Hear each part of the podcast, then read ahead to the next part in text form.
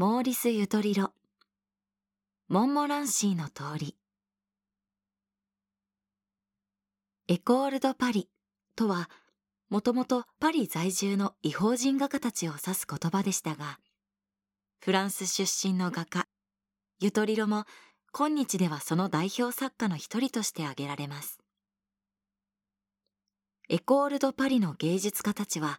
もはや19世紀までのように共通した様式を持つ集団ではありませんでしたがどこか哀愁を帯びた雰囲気を共有しています。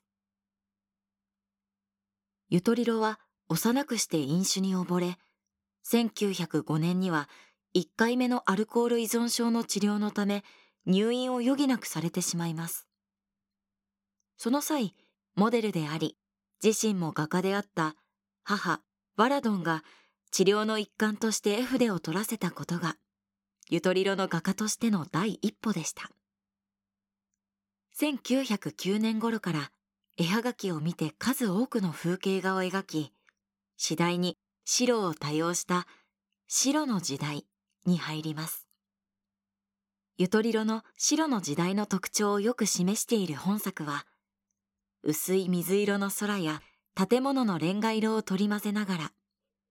微妙に異なる白色を基調として画面全体がまとめられています。